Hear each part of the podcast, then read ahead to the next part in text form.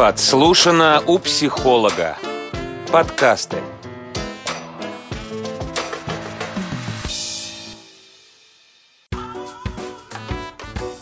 Побормочем. Подкаст для тех, кто не любит размышлять в одиночку.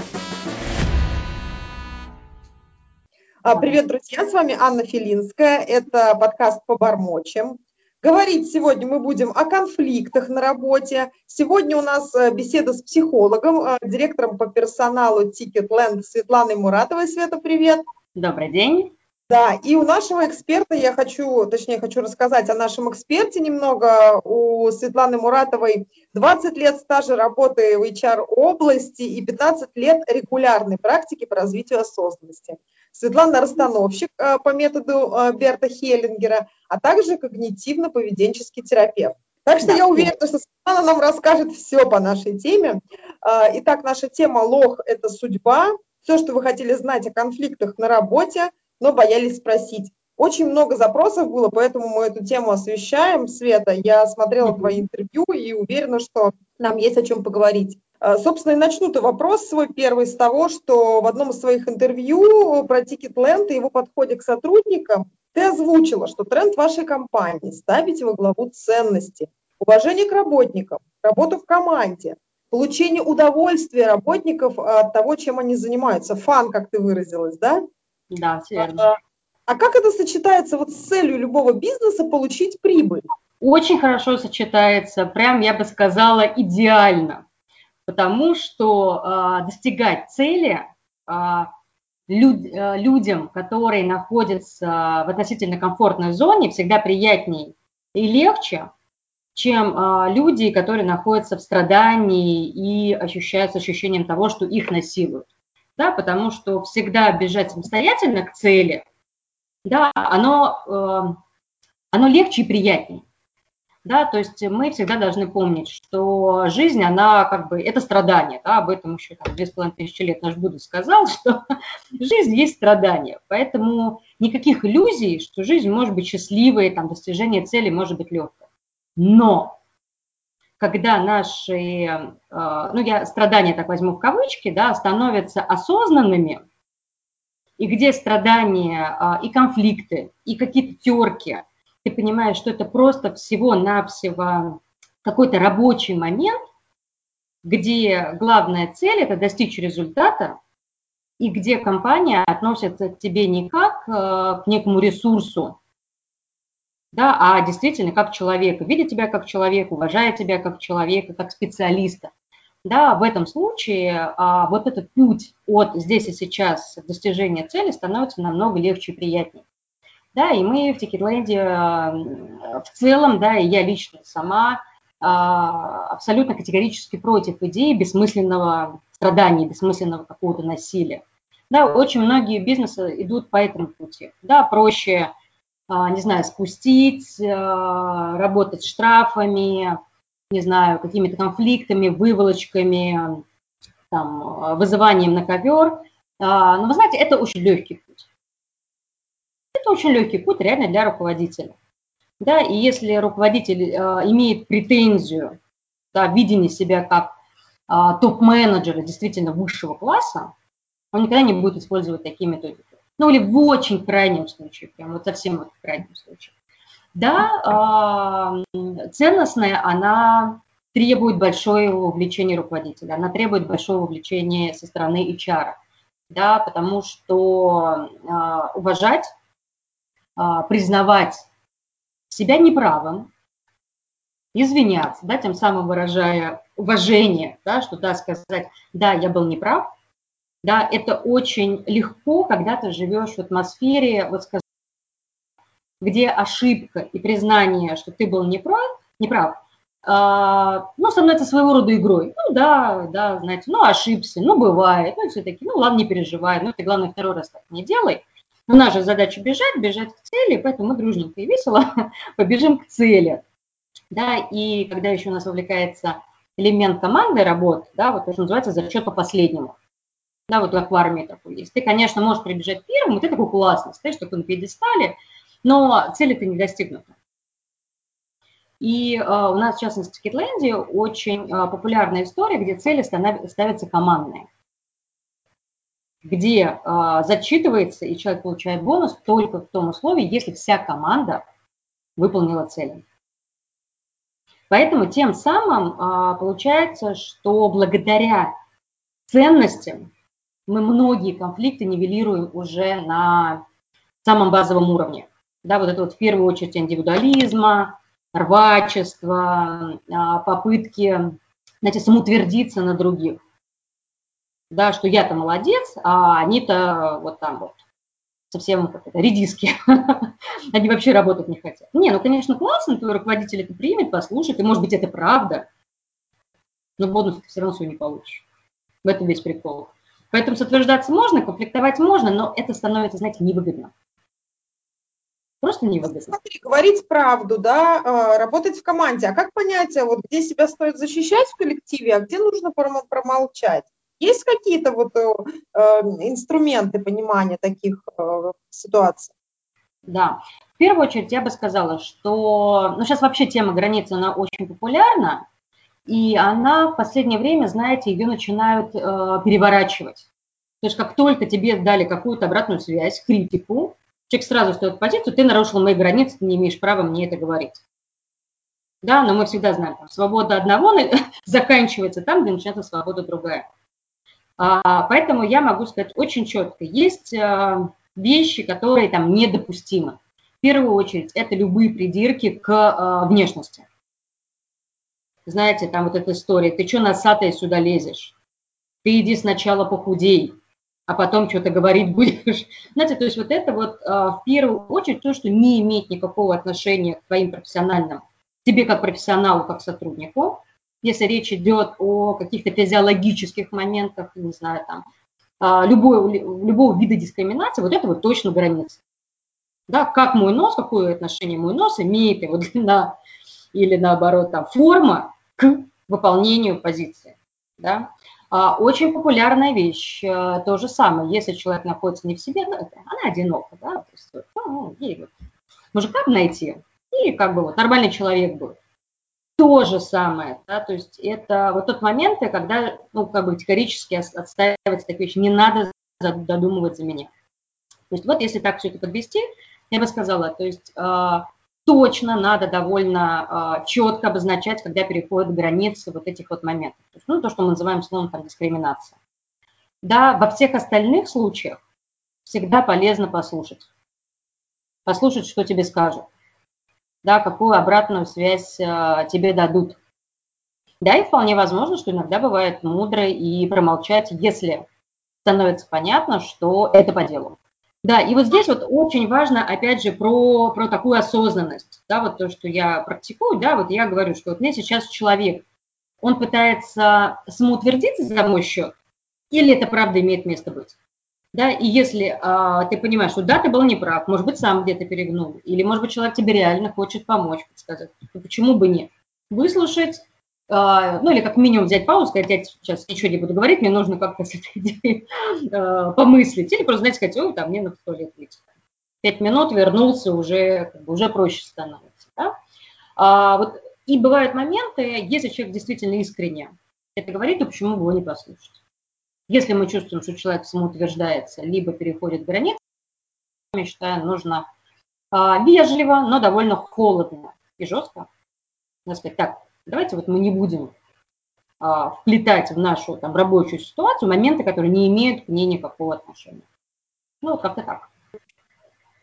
Да, спасибо, Света. Э, у нас сегодня будет интервью построено, как я уже я не говорила нашим слушателям, да, но говорила тебе о том, э, что интервью будет построено на вопросах, в принципе, которые присылали наши слушатели, да, у которых были какие некие проблемы.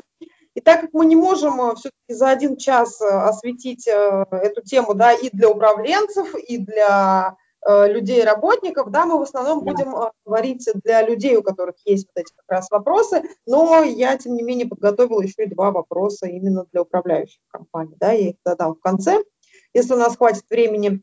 И вот ты как раз упомянула такую интересную вещь, что нельзя переходить на личности, да, вот на эти, на внешние, и вот у меня прямо у самой свежий пример сразу вспомнился. У нас есть э, на работе коллега, да, который источает очень неприятный запах. Я не знаю, это какая-то специфика человека, да, или, может быть, его там а, недостаточный уход за собой, но люди, которые сидят в его окружении, они, ну, как бы там шепчутся, вешаются, им очень тяжело. Вот в таком случае тоже, как бы, не все люди умеют донести с любовью, да, там, донести, то есть как-то это. Вот а в таком случае что делать? Если действительно от человека страдает, как бы, коллектив, но тоже не каждый же может сказать там, что в таких-то случаях делать? Это вот как раз вот э, какие-то физи- какая-то физиология человека. Хм. Ну, я бы сказала так, если эта физиология не мешает работать другим, если она мешает, да, то есть это может быть какое-то там поведение. Особенно на тема запахов на самом деле очень актуальна. Наверное, если а, собрать самую большую боль, с которой люди не знают, как жить, это как раз вопрос про запахи. А, но ситуация, как правило, складывается так. Всегда в коллективе есть человек, который умеет такие вещи говорить. Я бы сказала так, поговорите, условно, соберитесь, да, то есть это какой, ну там, это три человека, это 50 человек, да. Всегда в коллективе есть люди, которые умеют это делать. Ну или, по крайней мере, не видят никаких проблем. Как практика как, э, показывает, как правило, это мужчины. Они менее чувствительны к каким-то вот таким вещам, они меньше боятся обидеть, то есть вот как мы, женщины, ставим сразу себя на это место, нам кажется, так, о боже, ужас, ужас, если бы мне такое сказали, я бы не пережил. Да, как правило, а, мужчины к этому относятся легче. Да, и я бы поставила таким образом, переговорила бы со всеми мужчинами, ну или, по крайней мере, если вы там знаете свой коллектив, у вас уже есть какие-то мысли, кто бы мог это озвучить. Да, и пошли бы как раз вот а, по а, этому сценарию. Найти того, кто может сказать, да, и там договориться, попросить объяснить ситуацию. Это может быть и, и сотрудник из коллектива, также это может быть какой-то, ну, если это кабинетная система, да, человек не, не обязательно, который находится внутри этого кабинета, а чуть-чуть, скажем так, а, поиски расширить. Как правило, это работает. Если это девушка, как правило, работают а, моменты с а, дезодорантами, духами или какими-то такими вот моментами, там, подарки там, гигиенических салфеток или что-то. Женщины, они как-то вот, ну, как-то более тонко, наверное, реагируют, более настроены. Да, если это мужчины, на них такие, скажем так, косвенные намеки не работают. И, как правило, если другой мужчина прям в лоб скажет, «А, чувак, ты знаешь, от тебя воняет давай ты с этим что-то сделаешь. Он скажет, да, о чем мне раньше не сказали. И, как правило, люди, тоже очень важный момент, да, вот если вообще разбирать ситуацию конфликтов, любых терок, а, практически не существует людей, цель которой создать другим неудобства. Не нужно а, думать, что люди причиняют другим боль и страдания просто от своих каких-то внутренних потребностей. Они есть, они называются социопатами, но их настолько мизерное количество, в большинстве случаев люди просто не знают и не понимают, что они причиняют кому-то неудобство. И говорить и работать в команде, да? С этим человеком говорить, объяснить, а, то, как правило, люди готовы ну, как бы что-то делать, они говорят, блин, я даже и не знал, что это, оказывается, кому-то причиняет какие-то страдания, нет проблем. Да, главное не доводить до ситуации, когда люди уже начинают бросаться, да, начинается конфликт, а в любом конфликте человек будет защищаться. Это вот такая базовая защитная реакция. Даже если она по делу, все равно мы сначала должны будем защититься, да, там, напасть в ответ, да, потом только подумать. Поэтому желательно не доводить до вот точки кипения, да, а разбираться, пока это еще, ну, ну, тревожит, создает неудобства, но не настолько, чтобы как скажем так, бросаться в атаку. Следующий такой вопрос у меня, Света. Вот, допустим, ситуация, в которой участвует начальник, да, начальство, замначальство, mm-hmm. руководитель. А, допустим, замначальство, да, при всех унизительно критикует. Ну и как-то все так подхихикивают, да, такие довольно частые ситуации. Это что, я лох в коллективе, да, вот а, уместен ли в данном случае какой-то жесткий ответ начальству? А, ну, если речь идет а, о каких-то публичных вещах, да, самое мудрое промолчать. Вот реально промолчать, да, потому что а, все равно, если это начальник, значит, что он, а, ну, грубо говоря, обладает какими-то качествами, которые позволяют ему быть лидером. Да? Но, например, после этой встречи или там, если у вас регулярные там, совещания индивидуальные с этим руководителем, вот после сказать, что, уважаемый Петр Иванович, вот вы когда это сказали, вы мне сделали, мне было неприятно. Да, что и мне бы хотелось, что если у вас есть какие-то ко мне вот э, такие подшучивания или шутки, давайте мы будем делать это тет-а-тет. Как правило, если это мужчины, они тоже не понимают, что они причиняют э, страдания. То есть вообще бы мне вот вообще хотелось бы раскрыть вот эту тему э, мужчины и женщины. Да, вот как мужчины. Мужчины, они, знаете, они побучку, такие, знаете, вот, они любят побучкаться. Вот они подкололи, их подкололи. Даже если вот такая вот история происходит между мужчинами публично, они, как правило, могут обменяться э, какими-то колкостями в адрес друг друга, потом рассмеяться, там, я не знаю, пожать друг другу там руки и разойтись. Но если происходит эта ситуация мужчина-женщина, и женщина начинает атакировать, а, ну, отчасти я считаю, что это такой своего рода дискриминация, но тем не менее она существует. Это факт. Женщине такого не позволят.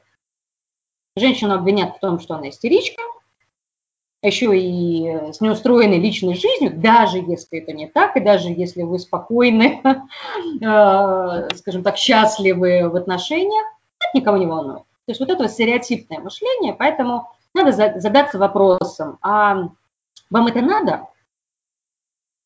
Да, то есть, ну и вообще вот, когда мы говорим про историю высказывания каких-то вот моментов недовольства своему руководителю, всегда за, за, э, очень полезно задать вопрос, оно мне зачем? Я хочу что этим самым сказать? Самоутвердиться, э, показать обиду, свою уязвимость, да, или э, действительно это там нарушает мои границы. Но здесь есть очень э, такой тонкий момент. Как правило, если человек знает свои границы, спокоен и уверен, в его сторону такие шутки, подколы не летят. Они в горле просто человека застрянут. Я видела, у меня была одна из моих э, руководителей, когда я только начинала свою карьеру, а, вот она как женщина, как человек несла себя так, что вот у нас такой был коллектив, такой немножечко был такой, знаете, с легкой матершиной. То есть это не было, то есть разговор, но знаете, как-то вот, как, знаете, как приправа какая-то. Я несколько раз видела, когда у людей, вот если она находилась где-то в зоне, у людей этот мат застревал в горле. Они, они просто не могли его произнести, да, потому что рядом с ней любое, любая грубость, любой подкол, они просто были невозможны. Вот я не знаю, как так. Вот человек вот с, такой, с таким спокойствием, уверенностью, достоинством. Знаете, с этими людьми вот ты становишься просто рядом друг И никогда никто в вашу сторону или в сторону этого человека не позволит каких-то скобрезностей. Поэтому я всегда говорю, что если а, вас обижают, над вами смеются, а, или вообще какое-то абьюзерство происходит, это говорит о чем? О том, что в принципе вы с этим согласны. Вы внутри себя отыгрываете какую-то историю, а люди же считывают. Знаете, вот есть история, называется «Треугольник Атмана», где находятся три роли – жертва, преследователь и спасатель. Да? Вот абьюзер, преследователь, он идеально чувствует свою жертву. Ну вот просто, это на уровне, знаете, не знаю, магии происходит, что почему одних над одними людьми постоянно шутят, а, шутят, их нагружают работой, и, ну и вообще, в общем, как раз все вот эти вот истории происходят, да, а другим почему-то нет. Да? Вот, а, и я могу сказать, что я была в позиции жертвы, и как раз, когда я начала практиковать как раз осознанность, это был один из первых этапов, да, на что мне показали. Да, говорят, Света, унизить можно того, кто готов унизиться. Обидеть можно того, кто готов обидеться ты зачем так к себе относишься? Ты вообще оно тебе надо, да? И после этого я действительно начала понимать, что да, я нахожусь в какой-то детской незрелой позиции, что мне кто-то что-то должен, что меня должны любить, поддерживать, что мне должны говорить какие-то комплименты, да, но мир не таков, мне никто ничего не должен. Да, и вот когда, а, конечно же, это был, а, ну, не по щелчку пальца произошло, да, но постепенно постепенно вот эта ситуация начала меняться, где я поняла, что ко мне начинают относиться уже совсем другому, по-другому. Вот, и поэтому мой такой посыл вот всем людям, которым кажется, да, а, или кажется, или это вправду в реальности происходит, что они ими как бы э, их используют, да, над ними шутят, их перегружают работой. У меня всегда вопрос а, в том, а не находитесь ли вы в позиции жертвы? И какие у вас на это есть вторичные выгоды? Да, потому что можно разделить на первичные выгоды, когда, ну да, начальник у меня, скажем так, начальник дурак, ну мне это выгодно. Он мне дает знания, а, он мне платит хорошую зарплату, у меня красивый, удобный офис. Я работаю в супербрендовой компании, и там через год, через два я себя продам за 100 тысяч миллионов. Я понимаю, я позволю своему боссу, ну, условно, делать все, на, на что я согласна. Потому что я знаю, что мне это выгодно. Я знаю, зачем я это делаю. И поэтому я буду... Это вот про осознанное страдание. Да? То есть у меня есть цель, я знаю, зачем. Но у многих людей, если им задать этот вопрос, окажется, ты вот зачем его терпишь? Они поймут. И даже если мы не возьмем, не будем брать ситуацию, как сейчас, когда сложно с работой, даже в хорошие времена, все равно, когда работы много, вакансий много, да, мы зададим вопрос, а ты зачем, вот, хорошо, ты терпишь, ну, у тебя же, у тебя же не пожизненный найм, не рабство, ну, уволься. А дальше ну, человек очень, ну, ну, мне же, ну, мне же так удобно. Зато как же, как же я их брошу, они же без меня не выживут да, вот кто будет проекты делать, там, они же без меня тут разорятся, да, то есть получается, что на самом деле человеку выгодно находиться в позиции жертвы. Вот, поэтому первый вот такой вот посыл, который я хотела мне э, дать нашим слушателям, задать себе вопрос. А вы знаете, зачем вы это допускаете? И у вас есть объективная э, цель, которую вы получаете, которую вы потом не знаете ну, как бы цель, наверное, больше денег заработать. Да, я знаю, я получу там, такие-то выгоды, которые я потом продам в другой компании гораздо дороже. Или вы не знаете, зачем вы это делаете. Ну, то есть у вас нет, вам и зарплата невысокая, и ездить два часа в одну сторону, и, и вообще непонятно что. Да, тогда мы говорим, если у вас вот этих вот а, целей нет, значит, ищите ваши вторичные цели. И я уверена, что там целый сад-огород будет, большой цветник. Вот. Но, а, с одной стороны, можно пойти по пути э, там, большой и длинной психотерапии, можно пойти по более простому пути. Да? Вы сможете перевести это в первичную выгоду или не сможете. Да, но всегда нужно помнить, конечно, можно поменять компанию, можно поменять руководителя, но всегда мы везде несем с собой самого себя. А вот ты говорила про то, что начальник, да, это некий лидер. Ну, я, кстати, с тобой согласна. А что ты думаешь о высказывании, что вот начальник всегда прав? Реально же начальник платит деньги, да, по сути, он имеет право диктовать, э, что мне делать как работник. Я бы сказала, он не всегда а, бывает прав по сути, но он всегда прав внешне. Это опять же про выбор, про наш выбор. Да? Вот начальник у нас вот такой. Мы его либо принимаем, либо идем искать себе другого. Да, то есть здесь тоже очень просто. Если опять же мы понимаем, что да, он может быть не всегда прав. Да, но руководитель, он на то и руководитель, что он берет риски. Знаете, вот это тоже очень хороший тест, да, знаете, это как вот мы всегда сидим, смотрим телевизор, поле чудес, и думаем, ну что ж за дебилы там сидят, то это же элементарно.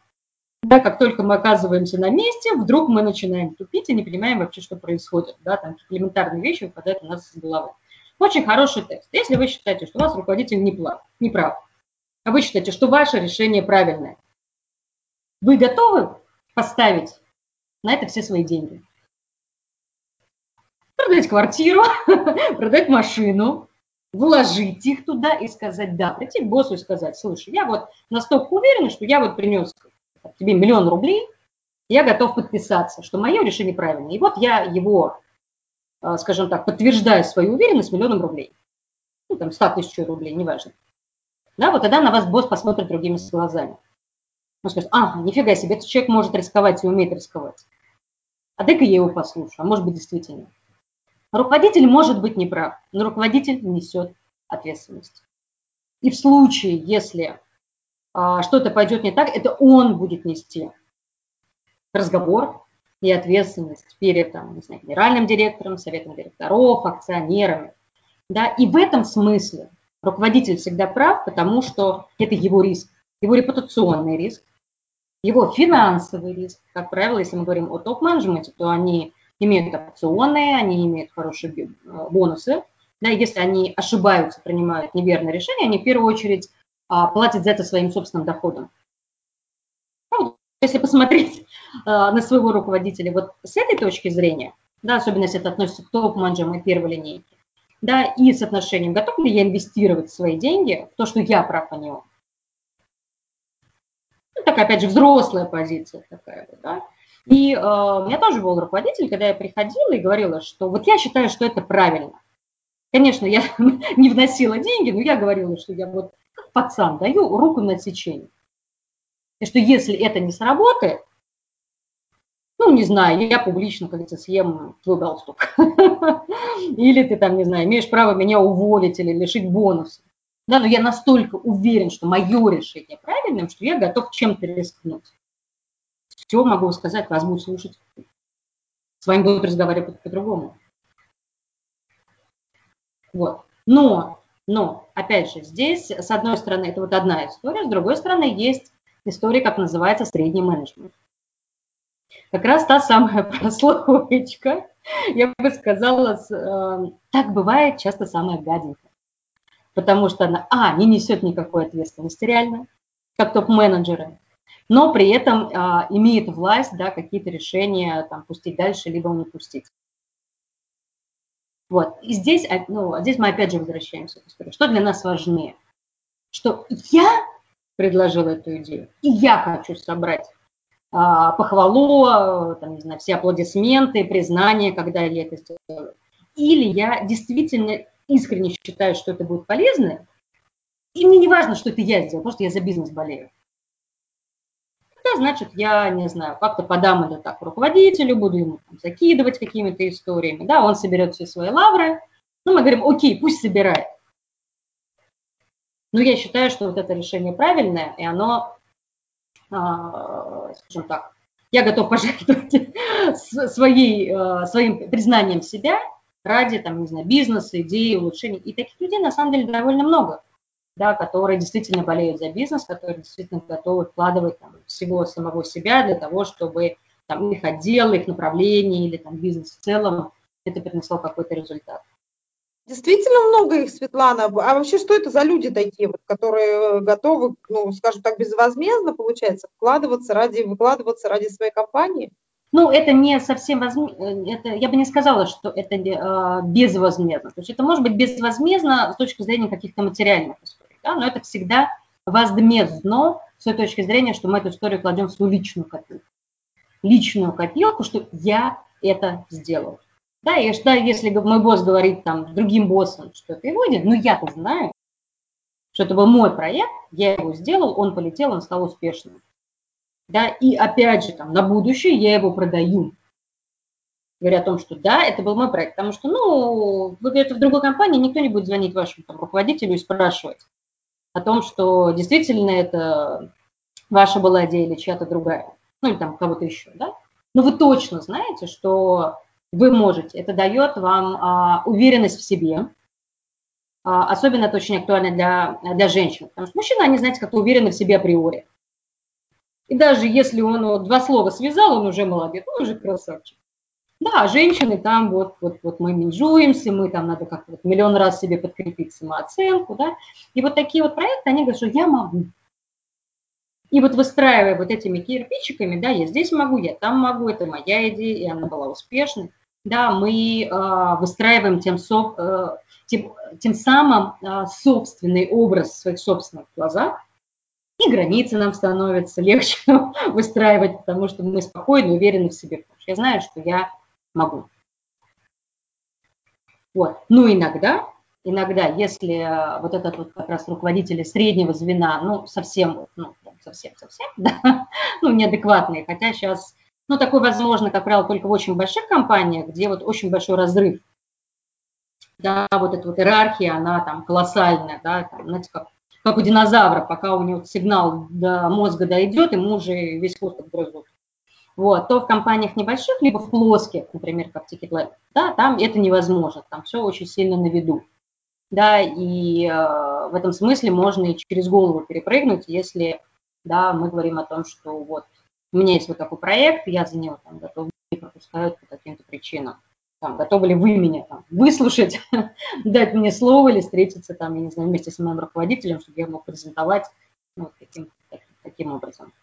Мы рассмотрели с тобой взаимоотношения начальник-работник, по сути, да, теперь вот э, некоторые ситуации, которые, я думаю, со всеми нами происходят, наши слушатели, в частности, да, вот по ним задавали некие вопросы, э, довольно часто на работе происходит как раз вот тот самый абьюз, ты про него тоже говорила, если приводить живые примеры, так, чтобы да, нам удобнее, чтобы тебе удобнее было как-то их рассматривать, да, и рассуждать, а, там, навязчивые коллеги, допустим, там, у моей знакомой на работе, там, либо это мужчины, которые а, к ней, ну, прям нарушают ее, да, границы, или какие-то девушки, которые, грубо говоря, после одного обеда в столовую не могут отстать, да, либо же те, вот прям прямые такие абьюзеры, есть, э, ну, у меня тоже был личный опыт, человек, который э, довольно агрессивно может ответить, ругается матом, да, и когда вот рядом это происходит, ну, там, есть некий дискомфорт. Угу. Вот э, с, с такими вещами, да, как бы что здесь можно сделать, и опять же, из-за чего там они происходят, это моя какая-то история, да, или это же история людей. А, здесь, ну, давайте начнем вот про вот последний пример, да, вот человек, который, в общем, ведет себя как-то не очень неправильно, и нам, нам рядом с ним некомфортно. Да, а, здесь тоже очень хорошая история, да, проводить такой вот водораздел между «это моя проблема» и «это чужая проблема». Да? У нас а, вообще вот и в психологии, и в Советском Союзе особенно, и вообще сейчас а, вот в современной психологии довольно много говорят о том, что если там тебя абьюзят, значит ты сам виноват. Да, то есть такое вот скатывание в жертву. Чуть что сразу в жертву. Довольно часто это правда, но не всегда. Да? И а, здесь тоже, ну, это опять же к вопросу осознанности, когда мы можем сесть и вот разделить. Вот это вот мое, если вот со мной всегда так себя ведут, и у меня других вариантов нет, кроме таких вот не сплошные неприятные люди меня окружают. Да, на этой работе, на прошлой, на позапрошлой, также мой муж, друзья ведут. Да, это мы говорим о том, что, наверное, это какая-то моя история. Но если, когда мы видим, что что-то явно выбивается из каких-то трендов, да, то мы можем сказать, товарищ, это твоя история. Ты можешь себя вести там как угодно, да, но это твоя история, я не буду притягивать ее на себя. Да, и, э, ну, первый такой хороший момент, да, это, знаете, я вот вообще, кстати, тема конфликтов, знаете, подковерных игр в компании всегда существует там, где люди где-то загружены. Вот мне как HR сразу понятно, что если мне кто-то рассказывает про какие-то подковерные игры, я говорю, а, ну, слушайте, вас процентов на 20 можно оптимизировать. Давайте как бы сократим треть людей или там четверть или сколько-то, и посмотрим, что будет происходить. Потому что когда человек работает а, полный рабочий день, вот реально работает, да, и если в компании еще присутствует культура вовремя пришел, вовремя ушел, то человеку просто физически нет времени а, и сил заниматься чем-то, кроме работы. Потому что если он будет задерживаться, ему скажут, ага, чувак, ты неэффективен, ты, у тебя плохой тайм-менеджмент и так далее. В общем, сам виноват, грубо говоря, да? Вот, а если ты хочешь уйти вовремя, вот ну нет времени и нет сил. И в частности, как раз могу сказать, что одна из таких вот, э, то есть, ну, здесь как бы немножечко раздвоюсь как работник и как HR. Да, вот как HR я могу сказать, что вот реально фот был оптимизирован идеально. Людей сокращали потихонечку, сокращали, сокращали. Люди справляются, справляются, справляются, да, и как бы все молодец. В какой-то момент раз чувствуется, что, ну, как бы все начали люди пересиживать, ага, главное не пережить, да. И вот нет времени заниматься всякой фигней. Не пристать после обеда, не выяснять отношения, не конфликтовать, не еще что ну, как, ну, вот это вот фигней вот заниматься, да? А, поэтому первый момент. Если оно есть, значит, хороший повод руководителю подумать, что пол отдела сократить. А, второе – это такая же обратная связь человека, да, то есть э, у меня есть работа, я занят, давай мы поговорим об этом вот в обед, у нас есть час на обед, давай, давай вот мы все вот, вот этим приставучкам, да, тебе, или там, тебе что, нечем заняться? И так, знаете, еще посмотреть, так испепеляющим, точно, руководитель знает, знаете, немножечко так вот на страхе, да, вот на этой вот тревожности быть уволенным, можно немножечко сыграть, да, если ваша цель а, вот разделить это пространство, вот если, когда мы как раз говорили про границы, вот здесь вот я за то, чтобы человеку, да, вы довольно, там, сказать, что мы с тобой поговорили, пообедали, сейчас мне нужно работать. У меня есть срочная работа, которую мне нужно сделать. Как правило, люди понимают, если это просто человек, вот, у него нет цели какой-то поставленной, жизненной, отвечу вас от работы, как правило, он а, это понимает. Да, или вы ему говорите, тебе нечем заняться. Смотри, если там будут видеть о том, что ты тут ходишь очень много делами, делами занимаешься, ну, станет вопрос, а нужна ли твоя должность. Да, то есть вот в этом смысле немножечко сыграть а, на тревожности. А, с грубиянами, а, вот этими такими людьми, тоже есть просто люди, которых это их манера поведения. Да, главное, чтобы это не было корпоративной культурой. Потому что есть культуры, в которых это принято так себя вести, да, так, скажем так, на повышенных тонах вызывающие. Да. Бывает, что такое себе позволяют люди, которые занимают какую-то ключевую позицию. Они каким-то образом для бизнеса важны. Да, и бизнес готов закрывать э, глаза на их поведение, ну, такое вот немножко не очень правильное поведение, пока не приносит результат. Да, а в этом случае, ну, здесь тоже такой момент, он мудрый.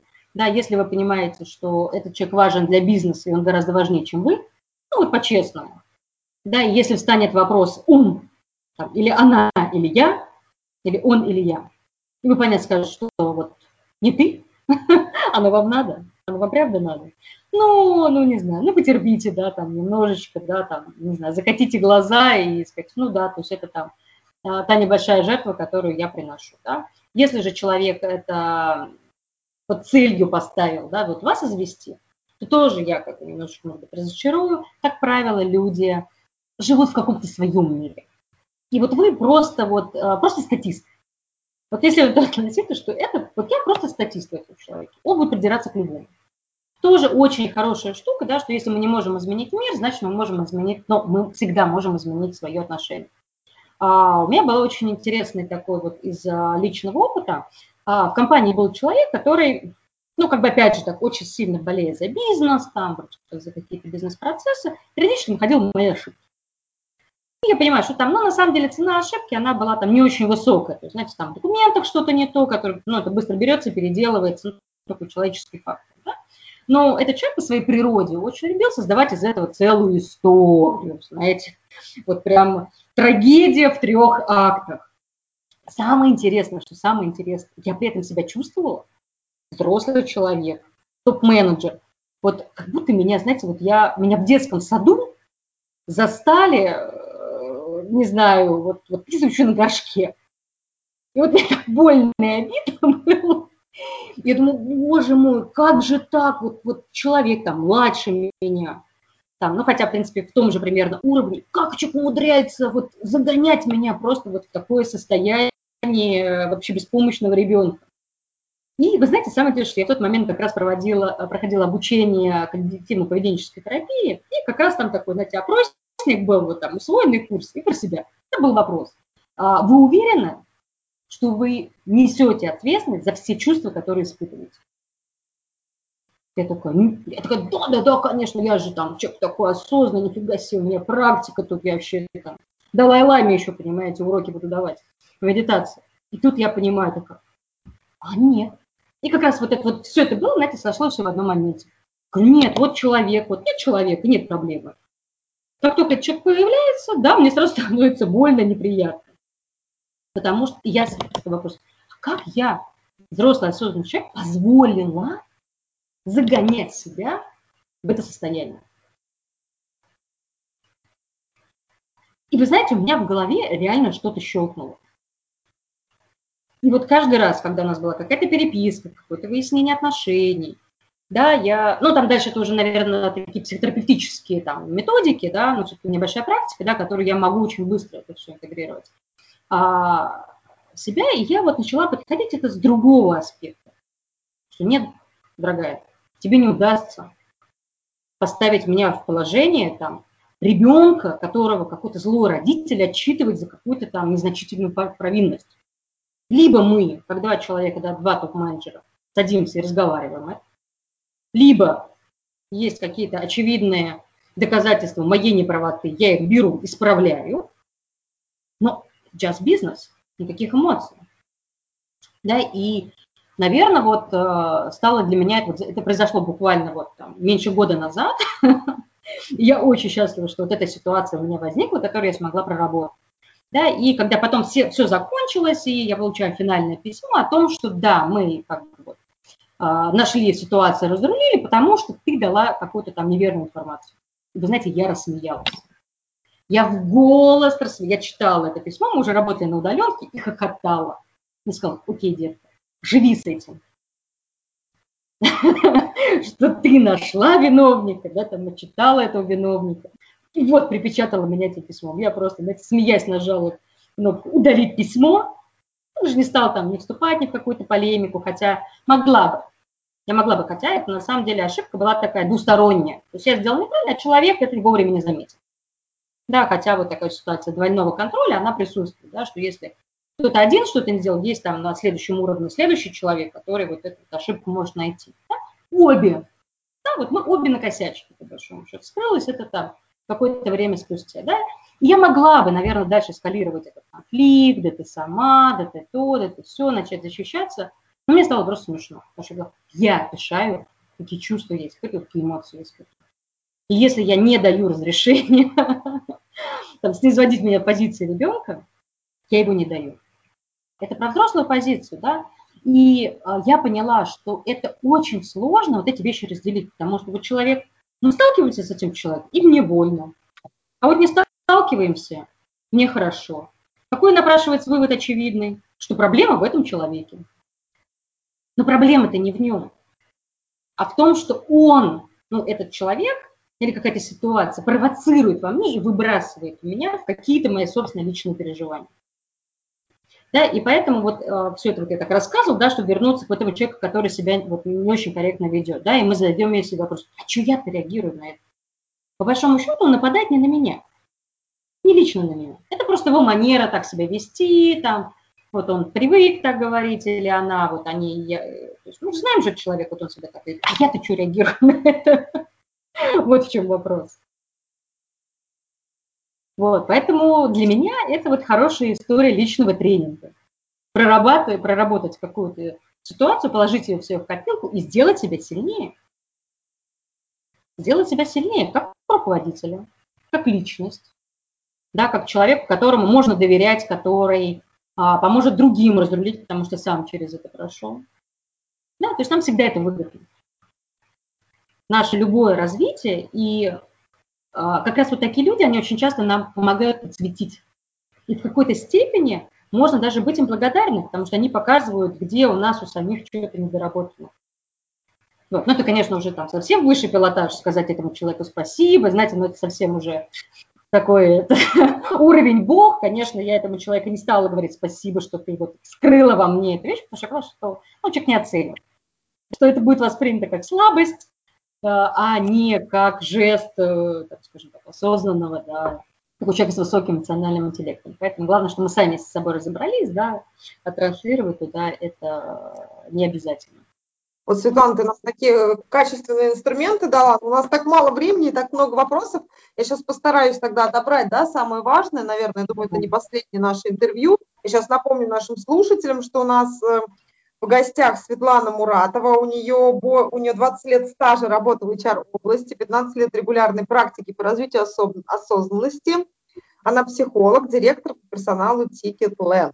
А, продолжаем наше интервью. Да, у нас, как я уже сказала, не так много времени, но тем не менее, я думаю, что мы уже очень много важных вопросов осветили, да, и помогли чем-то нашим слушателям. Такая ситуация, как месяца на работе. По запросу от наших слушателей не поделили переговорку да, там это в продажах, продажах вообще такая вещь сложная, да, не поделили переговорку для работы с клиентами, и после этого коллега, вот как раз ты помнишь, говорила про топ-менеджеров, да, коллега, который несколько выше, но вроде не начальник, да, начал мстить. То есть начал мстить, какой-то не тот график, еще что-то. Вот э, такие, кстати, случаи довольно часто происходят, да, и вот э, в такой ситуации тоже что, начальству жаловаться идти, что делать в таком случае? С, с коллегой говорить, не получилось, вот как мне. э, сказала в этой ситуации, да, знакомая. Да, я, может, могу сказать, что человек, скорее всего, не удалось поговорить, потому что он сказал, удивился и сказал, да не, вообще даже ничего близко подобного не было. Да, наверное, так было. Ну, здесь э, тоже, на самом деле, очень э, спасибо, такой хитрый, хитрый вопрос. На самом деле, а, ну, мстительность человека, она есть, да, и а, не каждый из нас признается, да, но опять же вот это вот деление, что вот быть сострадательным, там, не знаю, там, членом команды, это так здорово, так классно, а вот э, завидовать, ненавидеть, мстить, это плохо. Да, и поэтому люди, они отрицают. И если ты скажешь, что ты сейчас вот завидуешь, знаете, вот она говорит, ты что кричишь? Я кричу! Да я вообще спокоен. Знаете, да, детская ситуация. Поэтому, конечно, в лоб человеку говорить, ты что, мне мстишь? Конечно, он скажет, я не мщу. Ну, во-первых, это было бы странно, если бы сразу признался. Да, что я должен признаваться в том, что я там тебе мстю. А, во-вторых, скорее всего, человек просто сам не осознает своего поведения просто не осознает. То есть это вот нами движут какие-то вещи, и мы же еще рационализируем. То есть тоже вот такой вот очень интересный момент, который вот, когда вот психология очень хорошо помогает вот в работе в HR, да, там, в работе с людьми. В большинстве случаев люди, они искренне думают, что они делают, как они делают. Есть такой э, в психологии понятие, как рационализация человек вряд ли признается сам себе даже в первую очередь, что я вот сейчас мщу вот за ту там переговорку, там, которую мы не поделили. Человек рационализирует. Скажет, а что это я другого чаще ставила, а этого мало смен. Ну, в общем, я не знаю, там найдется какой-то а, миллион причин. Поэтому а, строить разговор из серии «ты что, мне мстишь?» он как бы не конструктивен. Да, и не приведет ни к какому результату, а человек начнет защищаться, да, и пошлет вас, да. А, но ситуация не устраивает, да, то есть скорее нужно решать ее вот из эмоционального конфликта делать деловым. Да, чем у нас основное различие между эмоциональным и деловым конфликтом? Деловой нас не устроил график. Вот мы сели, график разобрали. Или вообще, не знаю, график убрали. Вот стул не поделили. Есть стул, есть конфликт. Нет стула, вот пришел начальник и забрал, сказал, это будет мой стул. Все, конфликт исчерпался, мы пожали, посмеялись, пошли, не знаю, кофе выпили, покурили на обед. Все, нет проблем, нет. Да, а если вот стул, вот принес начальник второй стул, сказал, вот вам два стула. Мы такие, ну нет же, ну нет же. Надо было, я тот стул хотел, а не этот. Так, забери свой стул, я вот туда хочу. Да? Это вот как бы описание эмоционального конфликта. Да? И вот если есть возможность, э, то, что вам, опять же, вам может казаться, что вам мстят. Вам может просто показаться, что вам мстят. И сами начинаете додумывать, а если вам кажется, что вам мстят, значит, опять же, мы разбираем ситуацию. Значит, я признаю, что я неправильно поступил в какой-то ситуации, которая достойна мести. Да, то есть, если у нас возникла гипотеза, что нам мстят, значит, я понимаю, что я сделал что-то не так, за что мне человек мстит. Знаете, такой, да, вот интересный получается у нас заход. Вот, поэтому, если нам кажется, что э, в отношении нас есть какая-то несправедливость, идеальный вариант – решать какой-то конкретный момент. Поделить переговорную, что давай мы с тобой договоримся, что вот у нас мы там 50 на 50 поделим эту переговорную. Да, вот поделим количество утра, дня, вечера, да, и так, чтобы у нас плюс-минус там равноценно было между двумя или там между всеми, да, условно. То есть мы выработаем какое-то решение, которое исключит, ну, там, возможность в какой-то месте. А даже если бы она и была, да, то мы просто ее каким-то образом вот таким вот нивелируем. То есть мы приходим не обвинять человека в том, что он мстительный, и решать проблему мстительности, а мы приходим и решаем проблему а, ну, с тем, что нас не устраивает. Знаете, у нас был э, очень интересный момент. У меня дочка, ей а, уже 22 года, и вот когда ей было там лет, наверное, 18, она подрабатывала э, промоутером. Вот, и э, получилось так, что ей ставили очень неудобный график. Вот прям неудобный. И она говорит, мам, ну как же так? Вот она говорит, я знаю почему. Это потому что я, я москвичка, а, у меня мама директор. А, это потому, ну еще там, короче, миллион привела причин, почему ее дискриминируют. Я говорю, Лиз, говорю, а можешь просто надо спросить? Ты подойди спроси, скажи это. А, Маш, почему у меня вот такой неудобный график? Почему вот другие девочки работают так, а я работаю в самое вообще бесполезное, там, какое-то невыгодное время? И, значит, ситуация возвращается, мама, ты гений. Я как-то поговорила, поговорила. Оказывается, что девочки, которые были, у них была сессия.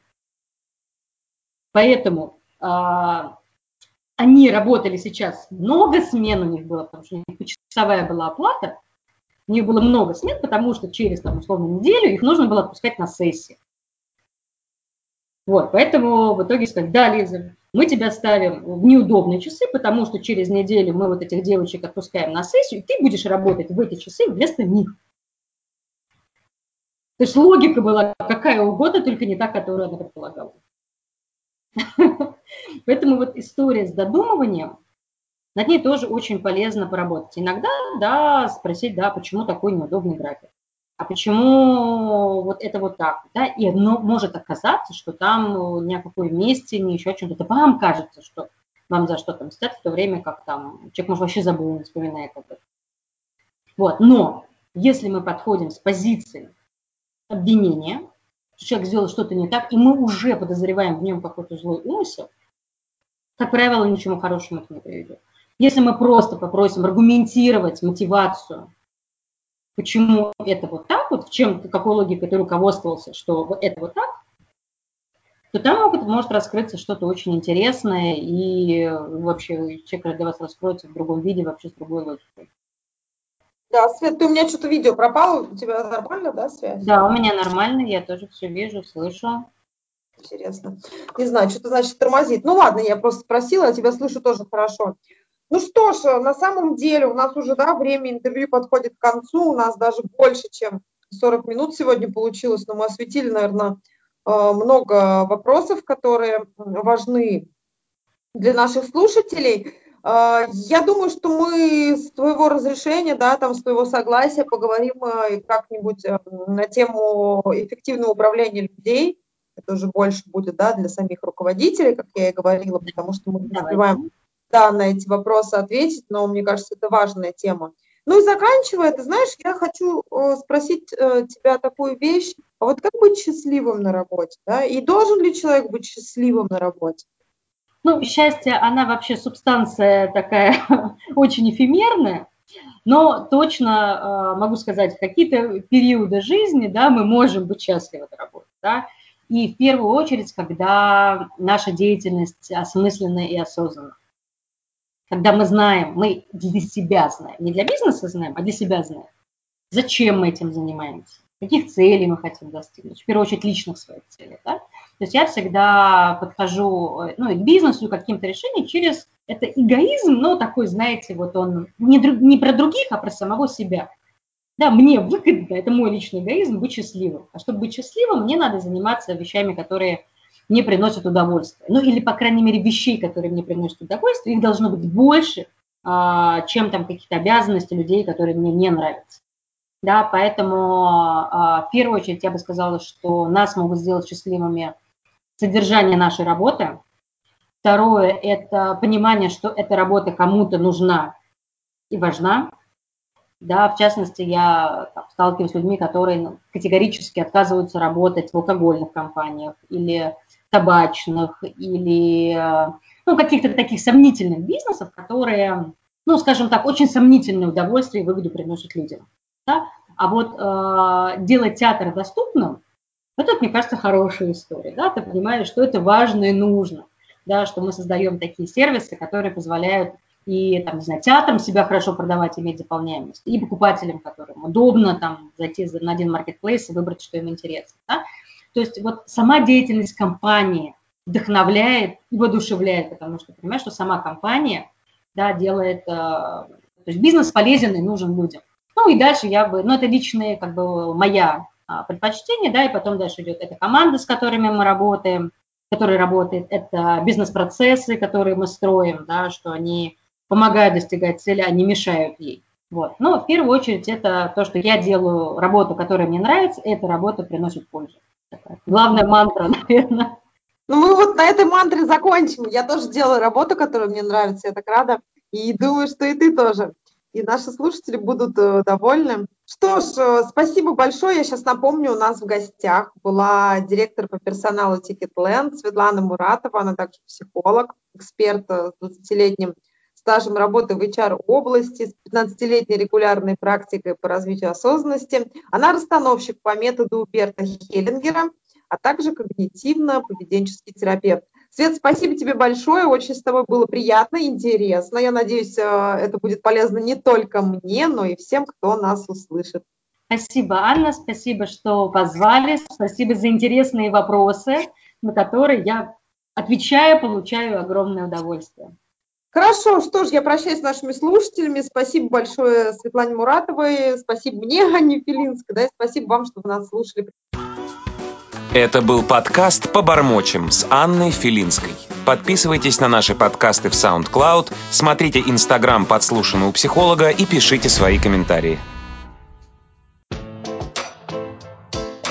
«Подслушано у психолога» подкасты.